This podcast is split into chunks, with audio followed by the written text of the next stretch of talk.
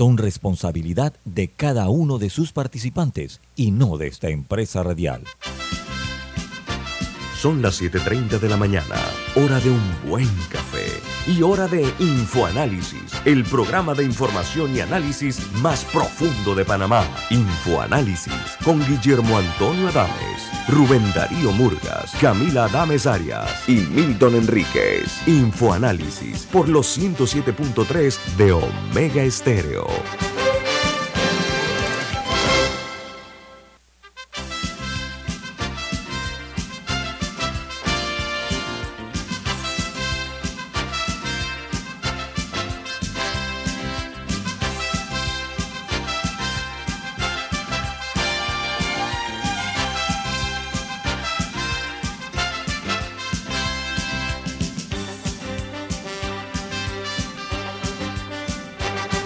Buen día, bienvenidos. Esto es Infoanálisis, un programa para la gente inteligente. Hoy es 24 de octubre del año 2022.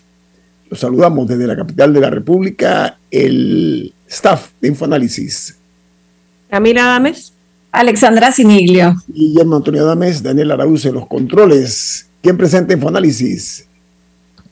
Café Lavazza, un café italiano espectacular que puedes pedir en restaurantes, cafeterías, sitios de deporte o de entretenimiento, te da la bienvenida a Infoanálisis. Pide tu Lavazza, ahora también con variedades orgánicas. Este programa se ve en vivo, en directo, en video, a través de Facebook Live. También pueden hacerlo eh, sintonizándonos en el canal 856, 856 de Cable Onda en la app de Omega Stereo disponible tanto en Play Store como App Store, en una app, una aplicación que se llama Tuning Radio. Y eh, nuestros programas pues están también en los podcasts, así que no se pueden perder. Vamos a dar inicio con las noticias que son primera plana en los diarios más importantes del mundo. El New York Times titula, Boris Johnson abandona la carrera al cargo de primer ministro del Reino Unido dejando a Richie Sunak, su exministro de Hacienda, con una ventaja dominante. El Washington Post dice, es probable que la economía de los Estados Unidos se recupere eh, justo antes de las elecciones intermedias a pesar de la inflación. Se espera que el Producto Interno Bruto de los Estados Unidos, en la medida más amplia de la actividad económica, haya aumentado aproximadamente un 2.9% entre julio y septiembre de este año, según la Reserva Federal de Atlanta, en Georgia. El Wall Street Journal, los primeros informes de ganancias no lograron aliviar las preocupaciones de los inversores. Lo que va de la temporada de lo que son las ganancias del, del tercer trimestre, los informes se habla de que menos empresas de lo habitual están superando las expectativas de Wall Street Journal, perdón, de Wall Street, sí, el Journal. Mientras en México, eh, una boda termina en tragedia con el asesinato del novio en el atrio de la misma iglesia, esto ubicado en el norte del país, en Sonora. Hombre en medio de la celebración eclesiástica llegó y le disparó a este hombre y lo asesinó en plena iglesia. Mientras en Chile han instalado boyas inteligentes para proteger a las ballenas y así combatir el cambio climático. Aquí en Panamá podríamos pensar en algo así porque estamos vendiéndonos como un país donde se puede avistar ballenas. Bueno, comencemos a tomar en consideración los ejemplos de otros países que se nos adelantan, como Chile. Pongamos boyas inteligentes para evitar el crimen que se está dando con frecuencia en muchos países hacia estos eh, mamíferos, estos cetáceos.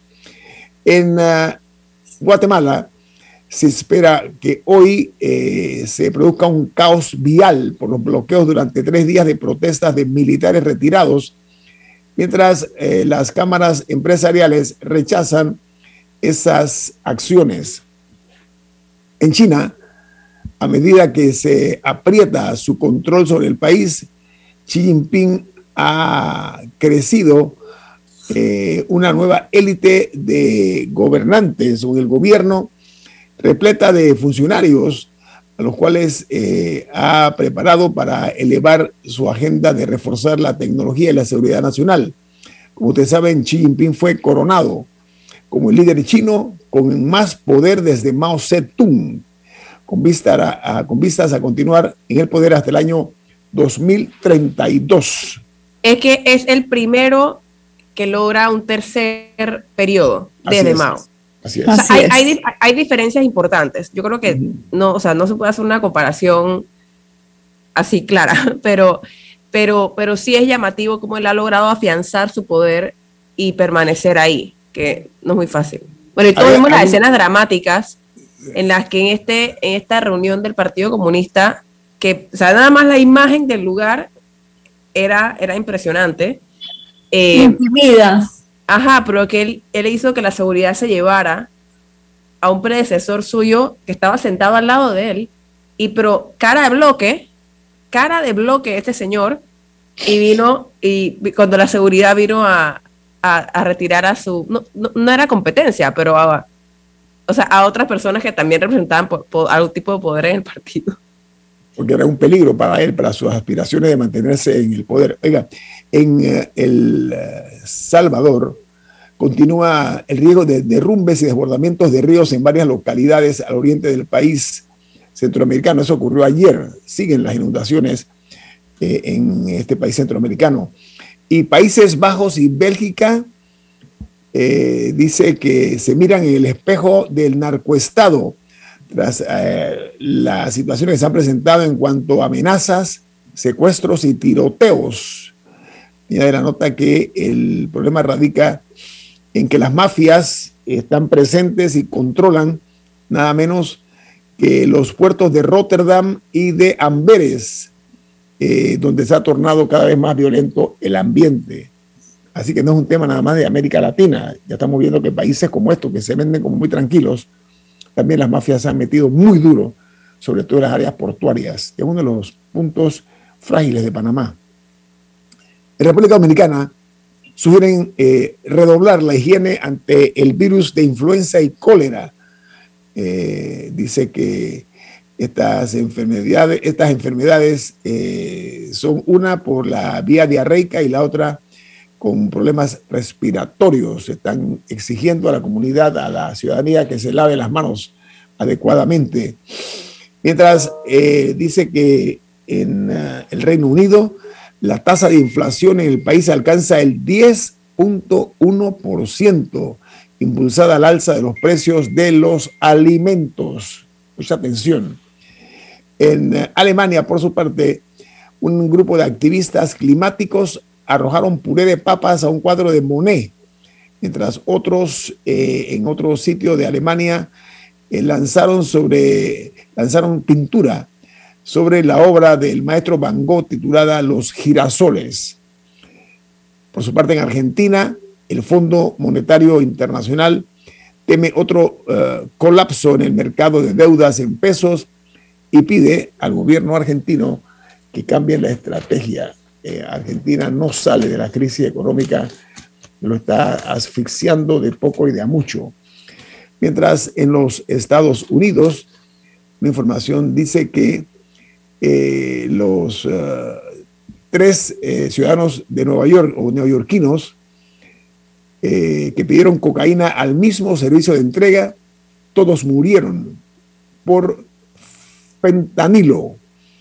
La nota agrega que la cocaína es muy popular entre los profesionales, los ejecutivos de Wall Street y de otras empresas grandes son muy son practicantes. Ellos dicen que el consumo de, de cocaína consumo social, le denominan en New York. Bueno, eh, el tema en esta ocasión es que eh, los muertos por cocaína, por consumo de cocaína en el año 2020, eh, creció a niveles que son inesperados y todos porque incluían el fentanol. Fentanilo. Fentanilo, es, es, es un opiáceo eh, o sea, que es más parecido a la heroína. Lo que pasa es que a veces, a veces la, cocaína viene mezclada o cortada con otras cosas, mm. y, pero el fentanilo es peligrosísimo. Es, mm. es una de las, me, parece que es una de las principales razones de las del alto número de, de sobredosis que hay en Estados Unidos relacionados a la morfina o a la heroína es porque al final está mezclado con fentanilo. Por ejemplo, Prince murió por fentanilo. Así es. El cantante el, Prince. Cantante Prince. Porque es, es fuertísimo, es no sé letal, cuántas veces, letal. es, es no sé cuántas veces más fuerte que la heroína. Sí. Entonces las personas se inyectan lo que piensan que es una, can- una cantidad usual para ellos, pero resulta ser una sobredosis. Pero fíjate que yo vi la foto de New York Times, está en primera plana. Eh, se trata de un hombre, un ejecutivo, eh, con una foto con su esposa embarazada. Eh, otro es una mujer, una ejecutiva también, y otro es un, un hombre que también se dedica al... Es que el, el problema de drogas en Estados Unidos hace muchísimo tiempo se mudó a los, o sea, se, se concentra en los suburbios. Ajá. No es, no es la imagen que se tenía eh, en los 80 durante la época de Reagan. Los, los- la- áreas que hoy en día están, están consumidas, y, eh, y uso la palabra eh, con, con razón, por las drogas y, y- y este tema de la sobredosis son los suburbios particularmente, son los barrios y son clases media y media alta también que estudiar. por mucho tiempo se escondió el uso de drogas porque no era que no las usaban, es que toda la atención se enfocaba en los barrios pobres Eh, en la época del crack, pero, pero verdaderamente eh, es una epidemia que tiene Estados Unidos ahorita. Bueno, continuamos. En Perú, el presidente Pedro Castillo anuncia el retiro, o sea, el despido del ministro de Salud, que está acusado de utilizar a trabajadores de la entidad para depositar 98 mil soles a su expareja. En eh, Costa Rica, eh, colocar peajes o buscar un préstamo son las opciones que tiene el Ministerio de Obras Públicas y Transporte para financiar la construcción de aceras y pasos peatonales eh, de acuerdo a una propuesta que está haciéndose a través de la Contraloría General de la Nación de Costa Rica. Mientras en Chile detienen al hijo de un general de carabineros retirado junto a una banda de narcotraficantes colombianos. Dice que además de este joven hubo otras nueve personas aprehendidas. En Nicaragua, el poderoso vocero del Poder Judicial, un hombre defensor leal de Daniel Ortega, bueno, desde ayer está compartiendo celda con los presos políticos que antes había condenado. Resulta ser que eh, es un hombre que tiene problemas de, precisamente de adicciones. Eso se hizo público e inmediatamente fue a parar al calabozo, como dicen los españoles. Mientras en uh, Nicaragua, perdón, mientras en Colombia, eh, una denuncia pone en duda el proceso de contratación en la feria de Cali. ¿Por qué razón? Porque eh, se eh, descubrieron irregularidades. Por ejemplo, el año pasado terminó con un, una serie de contratos con términos leoninos que sumaron 15 mil millones de pesos colombianos y se sospecha que hubo no únicamente mal manejo, sino una corrupción rampante en una de las, de las ferias más populares que hay en Colombia. Es como hablar de la feria de David, proporciones guardadas, ¿no? Solamente que esto es mucho más grande. Así que eso ha traído como consecuencia que se tomó la decisión eh, de, de, poner eh, en duda que se lleve a cabo esta contratación por parte de una empresa que está también precisamente pues eh, bajo la observación de los medios de comunicación y de la justicia. Diga, Alessandra. Yo nada más antes que se acabe este segmento internacional quería recomendar una entrevista que publica hoy el diario El País a José Manuel Salazar. Él es el nuevo secretario ejecutivo de, de CELAP, de, de, sí, de CEPAL, perdón, de CEPAL, CEPAL la Comisión okay. Económica para América Latina, y hace un diagnóstico de lo que está ocurriendo en América Latina que vale la pena leer.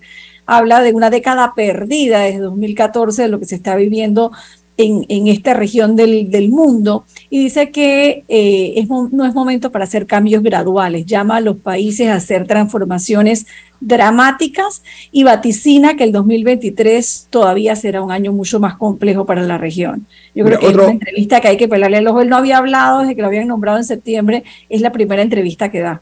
Pero fíjate que hay otro organismo que también está diciendo lo mismo y dice que América Latina eh, la mayor afectación la provocó la, la COVID-19. Dice que es eh, eh, desafortunadamente oscuro el panorama que se ve o que se prevé en materia de educación en toda América Latina y por supuesto... Y lo, uno, lo que hablamos el viernes que estaba eh, Chembarría y que, y que decía es que aquí en Panamá no parece haber un plan económico, ¿no? Un plan de Estado, un plan económico, hacia dónde vamos. Y esto es aterrador, sinceramente aterrador. Así es. Gracias, Alessandra. Vamos al corte comercial. Esto es Info Análisis, un programa para la gente inteligente.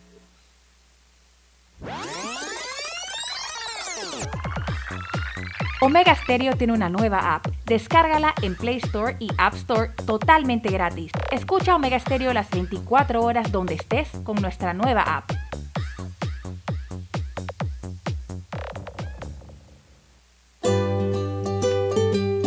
En la vida hay momentos en que todos vamos a necesitar de un apoyo adicional. Para cualquier situación, hay formas de hacer más cómodo y placentero nuestro diario vivir. Sea cual sea su necesidad, en Hogar y Salud los apoyamos haciéndole la vida más fácil, porque contamos con la experiencia necesaria para recomendarle lo que usted necesite.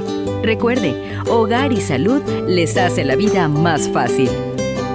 Atención, amigos de Veraguas, ya abrimos nuestra nueva sucursal en Boulevard Santiago. Estamos abiertos en todas nuestras sucursales del país y le hacemos su entrega de forma gratuita en Panamá Centro. Para mayor información, puede consultar en Instagram y Facebook. Ya viene InfoAnálisis, el programa para gente inteligente como usted.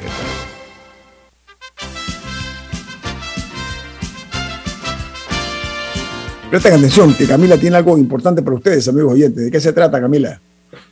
En Banco Aliado te acompañan en tu crecimiento financiero. Ahorra con tu cuenta Más Plus, mejorando el rendimiento de tus depósitos. Banco Aliado, tu aliado en todo momento. Puedes visitarnos en su página web bancoaliado.com o seguirnos en sus redes sociales como arroba Banco Aliado. Banco Aliado, tu aliado en todo momento.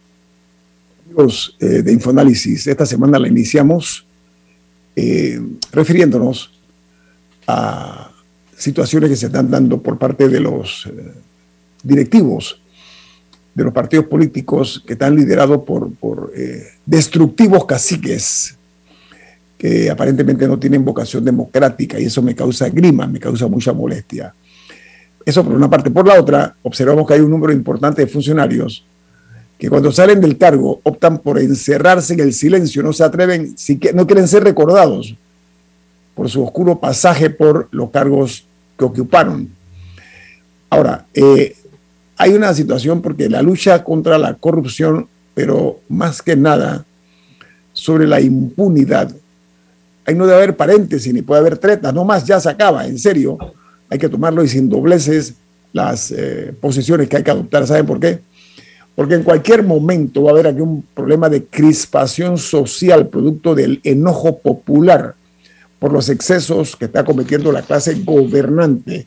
Voy a referirme en este momento a la Asamblea Nacional de Diputados. Miren, hay una nota que dice que hay un número eh, importante de diputados del PRD que están eh, preparando, están proponiendo eh, un proyecto de ley con cambios a la ley de la Contraloría General de la República para que se exima de responsabilidad patrimonial a los funcionarios de esta institución lo cual, en opinión de no pocos, va a debilitar en forma muy severa la responsabilidad fiscalizadora de esta institución.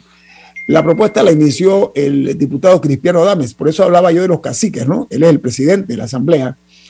Y este hombre eh, eh, está junto a otro diputado que se llama Leandro Ávila y eh, Ricardo Torres.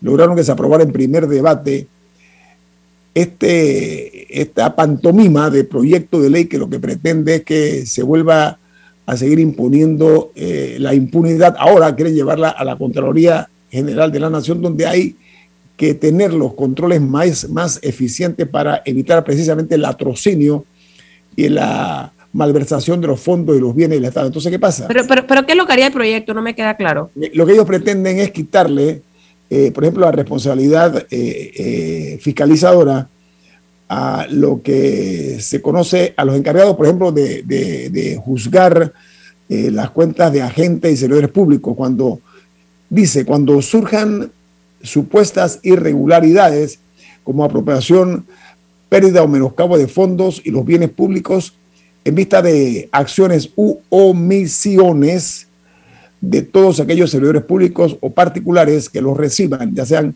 los recaudos, los manejos de fondos, los invierten. O sea, lo que estoy entendiendo es que lo que dice el proyecto es que la Contraloría ya no controle. Eso es lo que, eso es lo que está diciendo el proyecto. Bueno, resumiendo. O sea, es que, no, es que, no, me queda claro qué es esto de la responsabilidad patrimonial que le quieren. O sea, no, no estoy entendiendo el proyecto. Estoy intentando eh, explicar lo que se está pretendiendo hacer.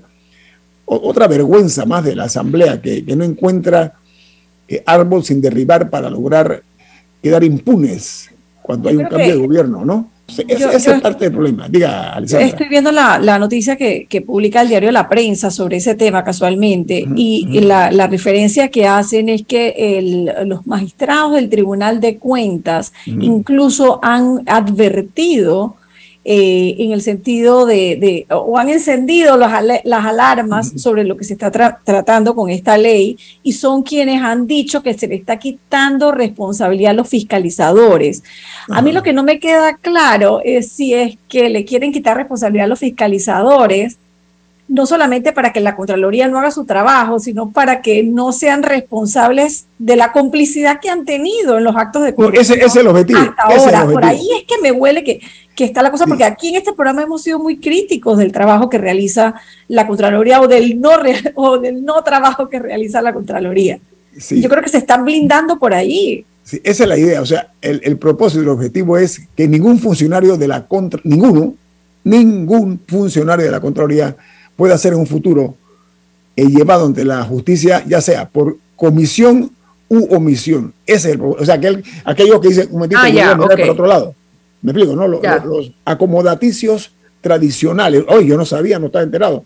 Pero, si usted era el jefe, como que usted no estaba enterado. O sea, ese tipo de, de estrategias sucias, mundanas, ¿no? Eh, mira, eh, mira lo que dice la nota de la prensa. Dice, al quitar los verbos controlar y fiscalizar de la norma citada, se estaría eximiendo a estos funcionarios de las responsabilidades patrimoniales, lo que a juicio de Cigarruista, está citando al magistrado, ¿no? Favorecería el clima para la... sí, magistrado de cuentas, para el clima para la corrupción abre comillas, ¿qué harán? ¿Se cruzarán de brazos mientras se roban el país? Se preguntó el magistrado tras aclarar que cuando se enteraron que la Asamblea se discutía esta propuesta, la dirección colegiada del tribunal se reunió y decidió autoinvitarse al primer debate, o sea que ni siquiera habían sido invitados eh. a esa discusión en la Asamblea. ¿Qué les parece?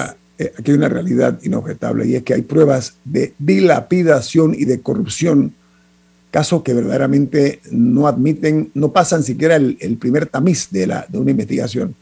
Porque el dolo está muy claro.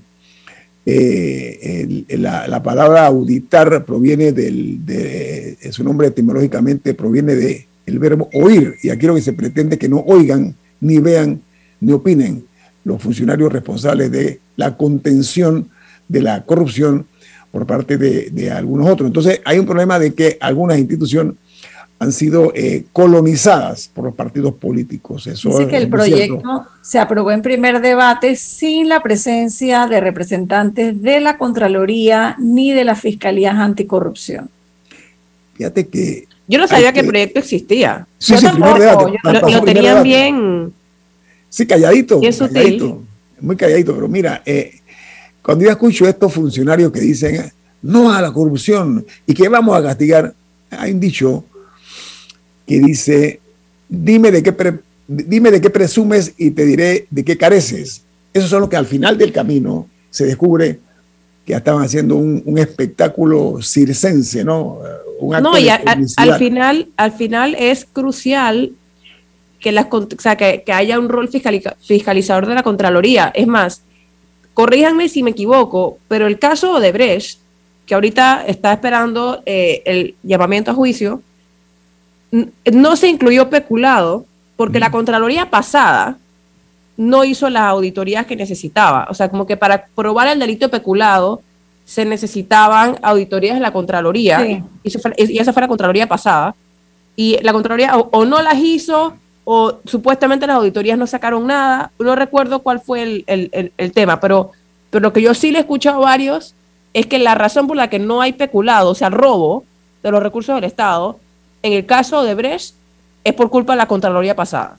Lo que pasa es que hay una cultura aquí que desconocemos, eh, lamentablemente, algunos, algunos eh, ciudadanos, eh, ante la nula sensibilidad de muchos funcionarios, ellos no, no, observan que aquí, cómo se utilizan los dineros del Estado. Es más, miren, yo voy a decir algo que lo digo con sumo pesar, y es que aquí en Panamá parece que no nos interesa cómo nos roban los, los impuestos, lo que pagamos impuestos, no, no nos interesa. En otros países, veamos, no, no, no, nos, no nos pretendamos ser una isla como Cuba o República Dominicana, una isla que estamos aislados, de ahí viene la palabra, ¿no? Del resto del, del, del mundo. En otros lugares la, la, corrupción se castiga del presidente para abajo y del presidente para arriba. O sea, aquí no hay tutía. En Panamá es todo lo contrario. ¿Por qué razón? Por la complicidad y la complacencia que hay por parte de algunos funcionarios, sobre todo los que tienen que investigar el dolo y eh, las, eh, las posiciones opacas ah, que, que, optan muchos de estos funcionarios. ¿Por qué razón? Porque, bueno, hay muchos intereses en juego, dirán algunos, y no se quieren pelear con nadie. Entonces son personas carentes de dignidad. Entonces eso hay que acabarlo porque nos está llevando realmente a un desprestigio internacional, porque somos vistos, como siempre he dicho y lo sostengo, Panamá es vista como un país de piratas, de corsarios, de, delincuentes, en el que aquí no pasa nada, y eso me desprestigia a mí, a usted, amigo oyente, no lo olvide. Decir panameño es hablar de corrupción rampante y de eh, el, el patrocinio de algunas autoridades que les corresponde les corresponde asegurar que haya justicia en Panamá.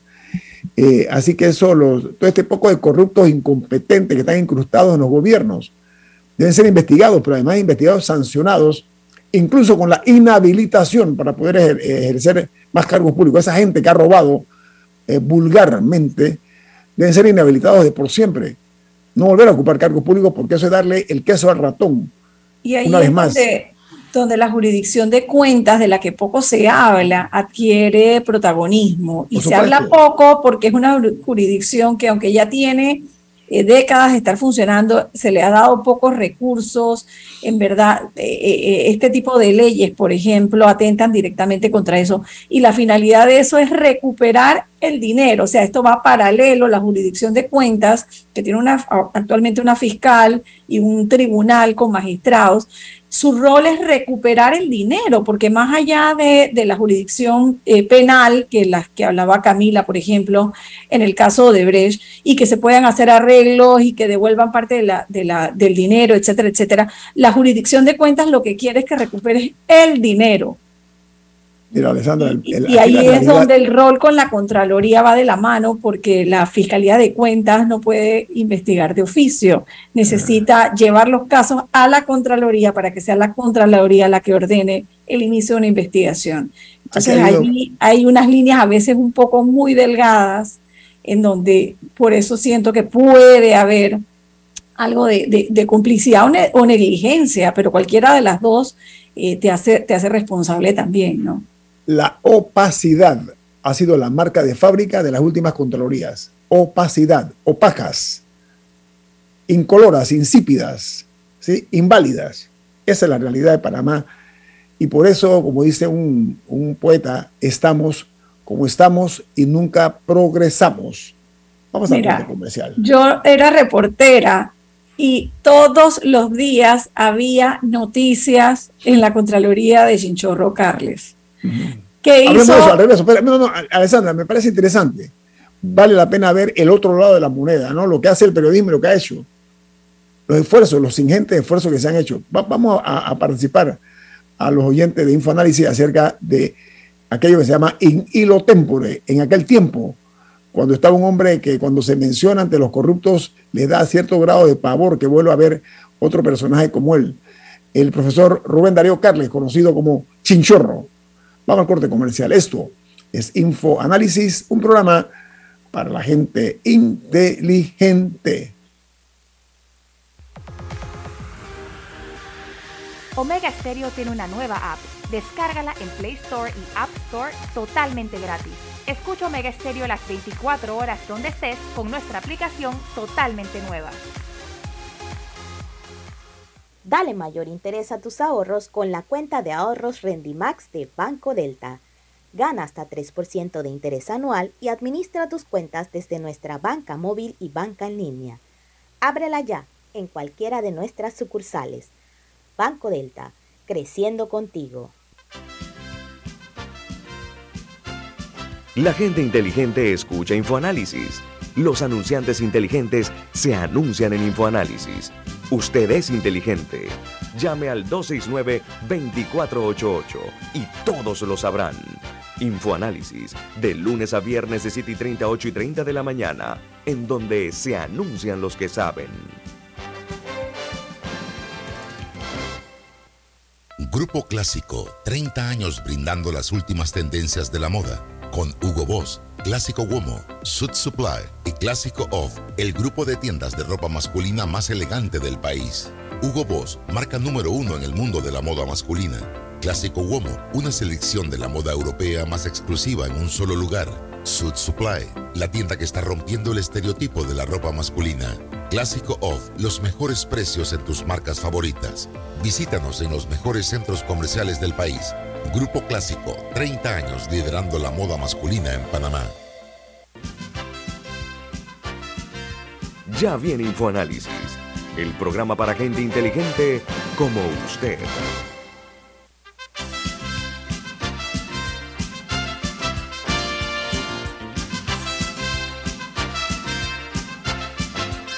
Alessandra, usted eh, mencionó cómo era eh, el ejercicio del periodismo cuando usted era reportera. Buena reportera. El siglo pasado. Bueno, buena, reportera. Alessandra, buena reportera, no porque esté aquí con nosotros, pero la verdad sea dicha. Te destacaste como reportera. Eh, ¿cómo, era la, ¿Cómo era la historia post-invasión cuando estaba de Contralor el señor Rubén Darío Carles, reconocido en el, en el lenguaje popular como chinchorro? Bueno, yo creo que la, la, Contraloría tenía un protagonismo, tenía un protagonismo prácticamente diario al punto que entre los reporteros decíamos, bueno, el minuto del Contralor de hoy, porque todos los días el Contralor tenía que ver con una u otra noticia. Decían que era el verdadero poder detrás del poder y que era el que de verdad mandaba y tomó acciones con las que obviamente generaron polémica, como acuerdo una vez le, le paró unos fondos al patronato del Hospital del Niño y fue súper polémico aquello o sea que a veces se le iba un poco la mano, pero por lo menos se sentía que la Contraloría tenía un protagonismo y hacía un trabajo, te gustara o no te gustara, había, y a veces se le iba la mano, a eso, a eso me refiero, que no lo estoy, no lo estoy eh, defendiendo, pero me, me, acordé de eso, Eñito, por lo que decías, de las contralorías que pasan sin pena ni gloria, donde de verdad no sabes si ellos están haciendo un trabajo o no. Y creo que va mucho más allá de un tema de relaciones públicas. Ojo, yo no estoy hablando de que, de que corte cinta, de que haga eventos, de que dé discurso, porque entonces cuando sienten que el perfil de los funcionarios está bajo, comienzan a hacer ese tipo de acciones. No, es verdaderamente cumplir un rol y hacer un trabajo. Y en casos como este que mencionábamos, o en casos como lo de las becas del IFARU, o sea, ¿dónde está el Contralor y qué tiene que decir al respecto? Vamos a hablar de eso. ¿Sabes por qué, Alessandra? Eh, he traído a la colación y te solicité, por favor, que hablaras de esa experiencia tuya como reportera, porque nuestra misión es contar aquello que la gente aún no sabe. Esa es nuestra misión, o parte de nuestra misión. Y hacerlo con valentía, eh, poniendo en riesgo muchas cosas, ¿ah? no nos equivoquemos. ¿ah? Las amenazas contra periodistas y dueños de medios de comunicación están vigentes, latentes todavía, solapadamente, pero ahí están están respirando, están palpitando. Entremos al tema del IFARU. Esta es una institución, vamos a ponerlo en la parte histórica, ¿no? Esta institución eh, es una institución que ha sufrido eh, muchísimos eh, agravios y el problema radica en el hecho de que históricamente ha sido utilizada por el poder y me voy a explicar en sus inicios la Contraloría, perdón, la Contraloría no, la, el IFARU, discúlpenme, era utilizado para otorgar becas a lo que era el poder económico y político de aquellos tiempos. década de los sesenta y tantos. Entonces eran los hijos, pues, los hijos del poder, de los poderosos económicamente, y a los, que, los poderosos eran los que estaban exactamente en el poder, o sea, político y económico. A los, eh, a la gente de clase media baja y baja, chiquillos y muchachos inteligentes, brillantes, que estaban en las escuelas públicas, no le daban becas de, para estudiar medicina, ni ingeniería, ninguna de estas carreras importantes, sino que los mandaban para las academias militares. Es más, es un pasaje histórico. Miren ustedes cómo la historia se burla, se burla de los traviesos de siempre. El coronel que da el golpe militar en el 68, su nombre es, porque está vivo, Boris Martínez. Un hombre radical, un hombre que, de línea muy dura. Él se ganó una beca para estudiar medicina. Yo lo entrevisté en Miami. Yo lo entrevisté, no estoy echando ningún cuento. Y él me mostró que se ganó una beca. Él tiene su papelito guardado. ¿eh? Se ganó una beca para estudiar medicina. ¿Y saben qué? Lo mandaron a una academia militar, el gobierno o la política de aquellos tiempos. Y ese fue el hombre que después los tumbó y los sacó del poder. Así se burla la historia, que la historia hace justicia en su debido momento. Bueno, después de eso viene una etapa militar, como acabo de decir, y los eh, beneficiarios del poder militar, por supuesto que sacaron provecho también de las becas, de las buenas becas, las becas a Europa, las becas a las mejores universidades de los Estados Unidos de América, en fin, los eh, beneficiarios eran exactamente los, los que mandaban en el país, por usar un término. Antes eran, repito, la clase política y el poder económico. Después lo que eran eh, los, los amigos del poder con los militares y los políticos que estaban en aquel momento también, por supuesto. Ahora son los políticos que se han quedado con todo. Son los encargados. Es más, particularmente, aquí hay una vergüenza que yo siento. Es más, me, siento ofendido. ¿Saben por qué? porque he escuchado testimonios de, panameños de clase media y media baja, cuyos padres los han educado con mucho esfuerzo y ¿saben qué? Se les han negado las becas y el argumento ha sido, vea señor o señorita, busques un diputado que le dé una carta y así usted puede aspirar a esta beca. Vergüenza propia de los panameños. Pero no únicamente eso, no únicamente eso, también ah, está el hecho del de la influencia que tienen eh, los diputados, al punto de que aquí se dice con pelos y señales que son ellos los que tienen que dar una... No es el presidente, no es los diputados de la República. Y miren, lo que más grima me provoca, ¿saben qué? Que han recurrido toda esta gente de, que, de, las, de capas bajas, muchachos, repito, inteligentes, brillantes, primeros puestos de honor, segundo, tercero, han tenido que recurrir a becas como la Fulbright en los Estados Unidos, que le ha hecho justicia a ellos a becas de países de, Europa que les han dado, les han dado becas a estos muchachos brillantes. Y saben lo que no se puede perdonar ni admitir desde mi perspectiva, respetando opinión en contrario, que personas que tienen buenos salarios, que tienen buenos ingresos asegurados, se aprovechen para quitarle las becas a los que no tienen. Diga, ok, pero es que hay un paréntesis ahí. Insisto, hay una diferencia entre una beca, o sea, hay, hay, hay niveles hay préstamos del IFARU, Correcto. por ejemplo, que no tiene nada de malo si una persona, aunque gane 50 mil dólares por día, quiere aplicar un préstamo del IFARU porque no quiere gastarse en una universidad, hay un préstamo del IFARU, eso es una cosa. Pero eso pagas la totalidad de lo que te pero es un préstamo, igual que un, con intereses más amigables y, exacto, hay préstamos y hay, muchísima gente que también que le niegan préstamos del IFARU porque no tienen no tienen codeudores y otras cosas y les niegan los préstamos. Eso es un Oye, problema. hablando de los auxilios económicos, que ahora han cambiado por eso, aquí, hay que aclarar términos. Los préstamos, los préstamos del IFARU, que ya de por sí hay mucha gente que no es que están pidiendo que le regalen nada, está pidiendo un préstamo. Pero no hay fondos para dárselos. Pero no hay fondos para dárselos o no los consiguen porque les falta que si un codeudor o, o el salario no les da, etcétera. Así que problema número uno, aparte. La siguiente categoría que existe son becas de excelencia, excelencia deportiva o excelencia educativa, que yo soy de la opinión que cualquier persona que se destaque en su rubro debe tener derecho a, aspirar o a aplicar a una beca de excelencia. Y de hecho hay una que a mí no se me había ocurrido, pero creo que es lo que hace el Senacit, que ciertas carreras que el país necesita. Científicas.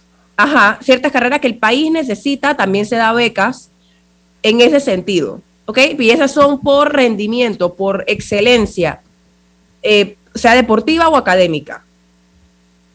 Lo que estamos hablando aquí, que es lo que ha causado el enorme escándalo, es que aparentemente se ha dado bajo la figura de auxilios económicos. Y digo aparentemente porque del IFARU nadie ha salido a decir que es este, este departamento de auxilios económicos. Pero lo que estamos viendo es que son becas. Ahí vi una, publicación de Foco, que es el medio principal que ha estado sacando esto, eh, que el hijo del diputado Roberto Ábrego, quien además de diputado, eh, es directivo del canal. Que ganan un buen dinero. Ajá, que de, por sí ya tiene ahí, yo estoy en contra de que tenga esa doble posición. Eh, que le dieron un, auxilio económico, entre comillas, de 190 mil dólares para estudiar en Babson, que queda en, por Boston. Entonces, se necesita una explicación de por qué personas que no necesitan auxilios, sino que si son excelentísimos, que, que quizá aplicaron una beca de excelencia o que aplicaran un préstamo del IFARU, como cualquier otra persona, que que, que, busca esa figura, pero ¿por qué se estaban brindando auxilios económicos a estas personas y a esos montos? Cuando hay personas que aplican auxilios económicos y el auxilio económico que les dan son 500 dólares. Entonces, el IFARU tiene que dar una explicación y, para, y, por lo que se ha visto hasta momento, yo no sé cómo Bernardo Meneses pretende permanecer en el puesto. No sé si va a renunciar. no sé si va a renunciar o si lo van a sacar pero él o, pide una conferencia de prensa y da una explicación de esto, o yo no sé qué va a hacer. Es que tú has dado en el clavo, Camila, porque yo creo que la, eh, parte del problema es la falta de transparencia. Y esto lo hemos venido cacareando aquí con otros temas. No hay información, no hay una página web en donde tú te puedas meter y que te diga cuánto monto se ha dado en auxilios económicos y quiénes son los beneficiados. Porque es que si no tiene nada de malo y si, si hay gente que se lo merece, ¿por qué no es información pública si son dineros públicos? Son dineros que se están dejando de utilizar para otras cosas, para tapar los huecos en la calle, para darle becas a quien se lo merece, para darle la medicina a la caja de seguro social, eh. para tantas otras cosas. Entonces, si son, si son justificadas, hay que decirlo. Yo creo que por ahí es el tema y rescato una frase de, que publica hoy la Estrella de Panamá en su editorial, eh, que me llamó la atención y dice, dice algo así como, porque mientras la vergüenza esté de vacaciones, la corrupción hace fiesta. Y es tal cual, nos retrata de, carne y hueso lo que está ocurriendo. Estamos, estamos un año, en unos años pródigos en escándalo, estamos claros, ¿no? Pródigos en escándalo, pero iba a ser, nuestros abuelos decían, ¿no? Cuando había un reto de esta naturaleza, ellos lo hacían público, ¿no? Te reto a tal lugar, yo reto, al ANTAI, reto al procurador de la administración, ¿sí? A que actúen. Y al señor director del IFARU, que era un líder, yo, yo lo entrevisté en televisión varias veces. Un líder, de la juventud del PRD. claro. Líder de la juventud del PRD, un buen muchacho en aquel momento, hablaba muy bien, siempre me impresionó muy bien. El tema es la discrecionalidad, el señor, entre comillas. ¿Cómo un funcionario tiene la autoridad para eso? No, y, no, solamente la discrecionalidad, yo tengo la curiosidad de saber si existe algún tipo de delito, aunque sea administrativo, de brindar un auxilio económico de esas dimensiones a personas, o sea, si, si, es algún tipo de mal manejo de recursos públicos, tiene que haber algún tipo de delito administrativo ahí de, o, no sé si delito administrativo, pero por lo menos algún tipo de responsabilidad. de, de, quien aprobó esos, entre comillas, auxilios económicos, asumiendo que sí sea bajo esa figura, porque, insisto, nadie del IFARU, aparte del terrible comunicado que sacaron, nadie del IFARU ha salido a explicar la, la estructura. Y por eso yo he insistido en, en, que hay que separar los distintos tipos de, de, de de productos, porque hay ayudas y hay préstamos, etcétera, que es importante separar, es importante saber qué es este departamento de auxilios económicos y, ver qué más, qué más está ahí, porque eso es lo que se ha encontrado. Entonces, alguien tiene que salir a dar una explicación, así como en el pasado se ha tenido que dar una explicación de las partidas discrecionales de los presidentes. Bueno, ahorita alguien tiene que salir, y debe ser Bernardo Meneses, tiene que salir a explicar a qué es todo esto. Señor Meneses, ¿sabe qué? Le voy a pedir un favor. Y ya es tarde. Permiso, señor Meneses, usted es un hombre joven. salve su responsabilidad, no únicamente de poder tener problemas serios con la justicia, sino con usted mismo y con su familia. Señor Méndez, ¿sabe qué? Publique la lista de los beneficios de las personas beneficiadas con estas, eh, estos auxilios económicos. Hágalo, atrévase. lo invito, lo invito cordialmente a que lo haga por su bien, pero sobre todo por el bien de este país que no se merece otra mancha más en su reputación. La marca país está en juego con la cantidad de actividades dolosas que se dan permanentemente con los dineros del Estado en desmedro de los ciudadanos. Vamos al corte comercial. Esto es Info Análisis, un programa para la gente inteligente.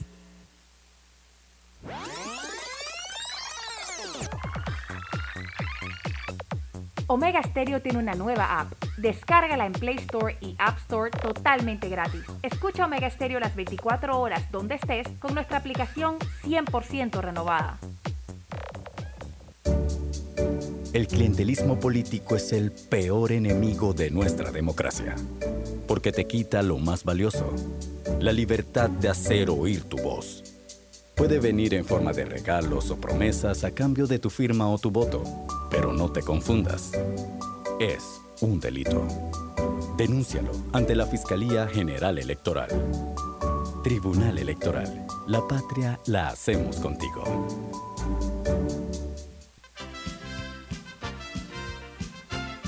La gente inteligente escucha InfoAnálisis. Los anunciantes inteligentes se anuncian en InfoAnálisis. Usted es inteligente. Llame al 269-2488 y todos lo sabrán. Infoanálisis, de lunes a viernes de 7 y 30, 8 y 30 de la mañana, en donde se anuncian los que saben. En la Casa del Software integramos el pasado y el futuro de su empresa. Somos expertos en hacer que distintos programas y bases de datos se puedan hablar entre sí, consolidando sus sistemas de información. En la Casa del Software integramos el pasado y el futuro hoy.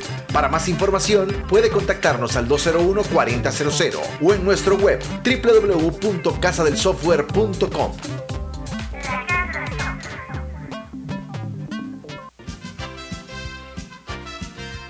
Ya viene InfoAnálisis, el programa para gente inteligente como usted.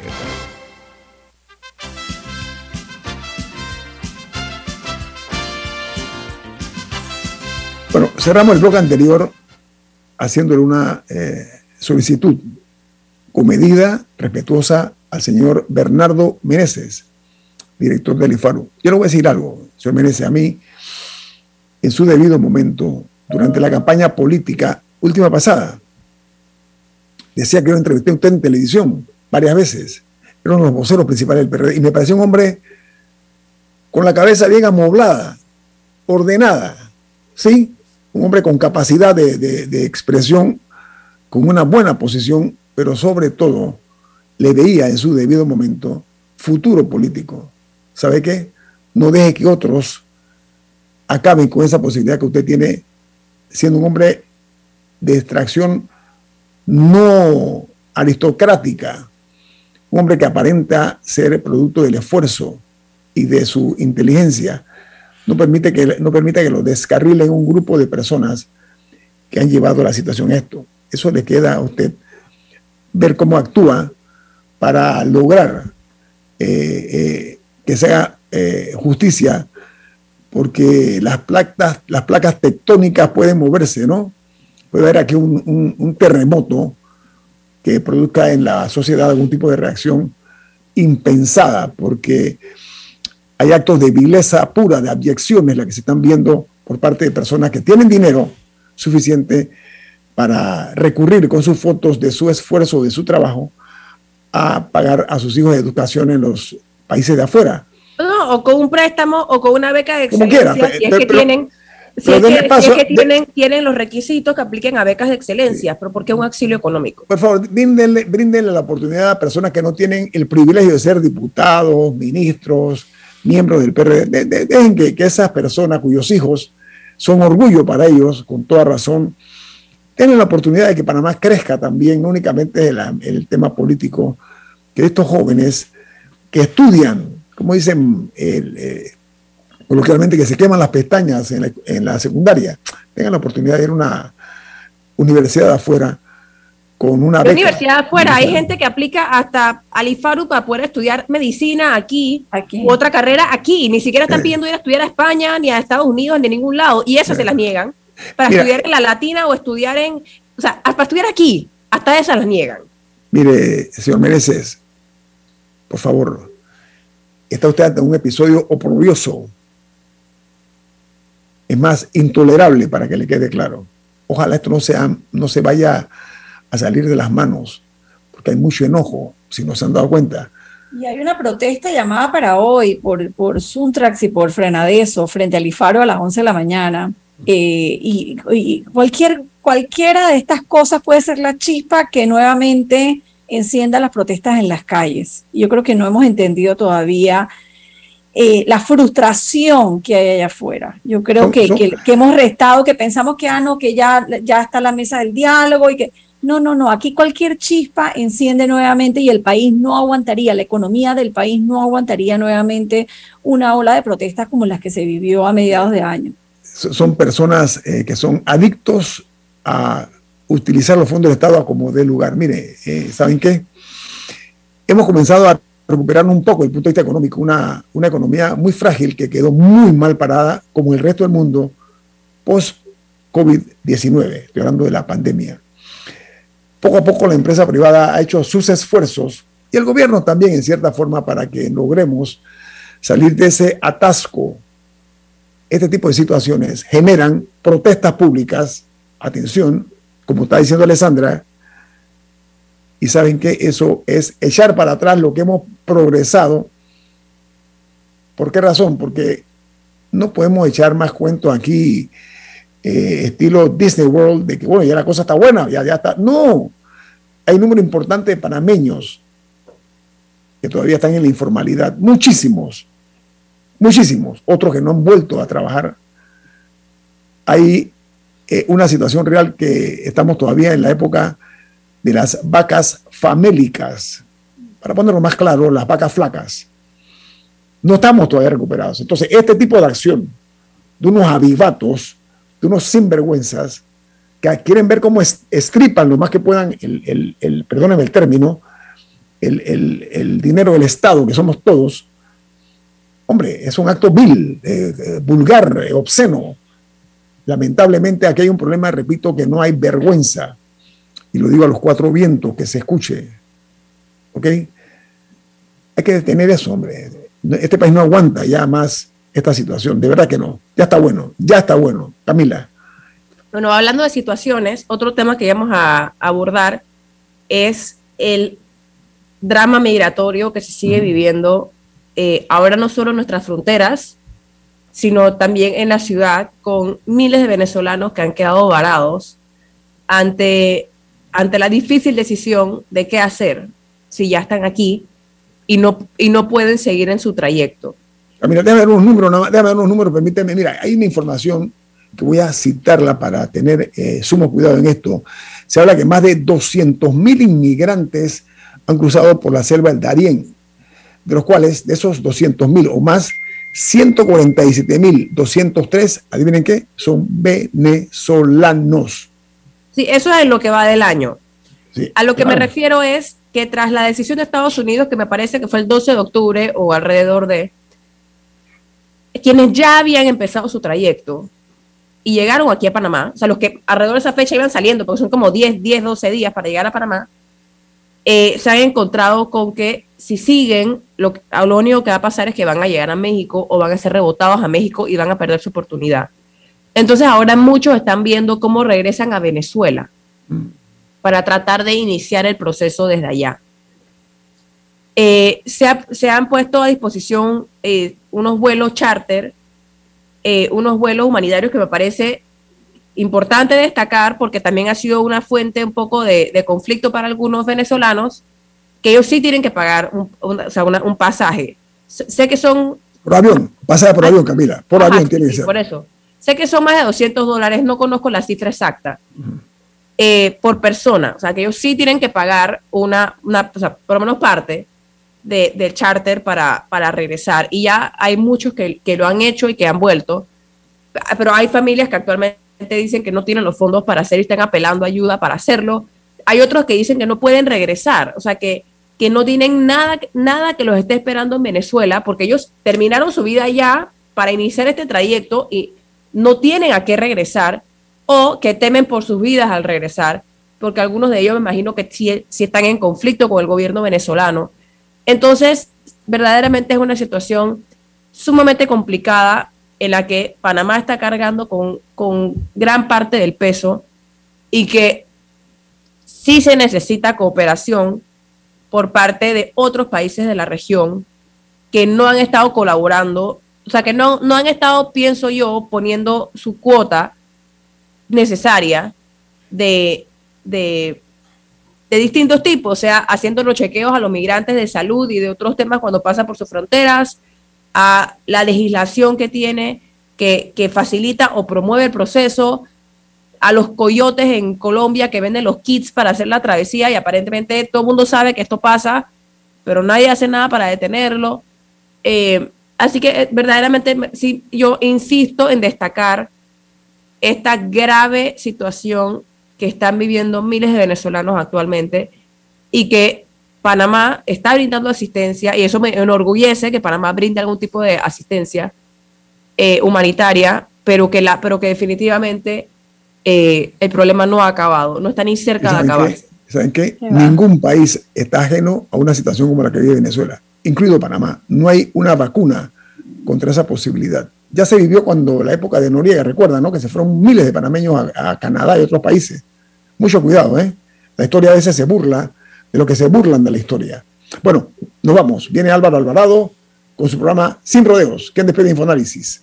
Café Lavazza, un café para gente inteligente y con buen gusto que puedes pedir en restaurantes, cafeterías, sitios de deporte o de entretenimiento. Despide Infoanálisis. Pide tu Lavazza ahora también con variedades orgánicas. Nos vamos. Y nos vemos mañana. Chao, hasta mañana. Ha finalizado el Infoanálisis de hoy. Continúe con la mejor franja informativa matutina aquí en Omega Estéreo 107.3, Cadena Nacional. En Caja de Ahorros te abrimos el camino para cuidar el planeta. Ven por tu préstamo de auto híbrido o eléctrico desde el 4.75% de interés y 0% de comisión de cierre. Caja de Ahorros, el banco de la familia parameña. Aplica para préstamos de autos nuevos, híbridos o eléctricos. Abono mínimo desde el 15%. Plazo máximo de 84 meses. La tasa efectiva va desde 4.75%. Aplica FESI. Las condiciones del préstamo y aprobación quedan sujetas a las políticas y parámetros del banco. No aplica con otras promociones, ofertas o descuentos legales. No aplica para colaboradores de Caja de Ahorros. Gracias a la gestión del presidente Laurentino Cortés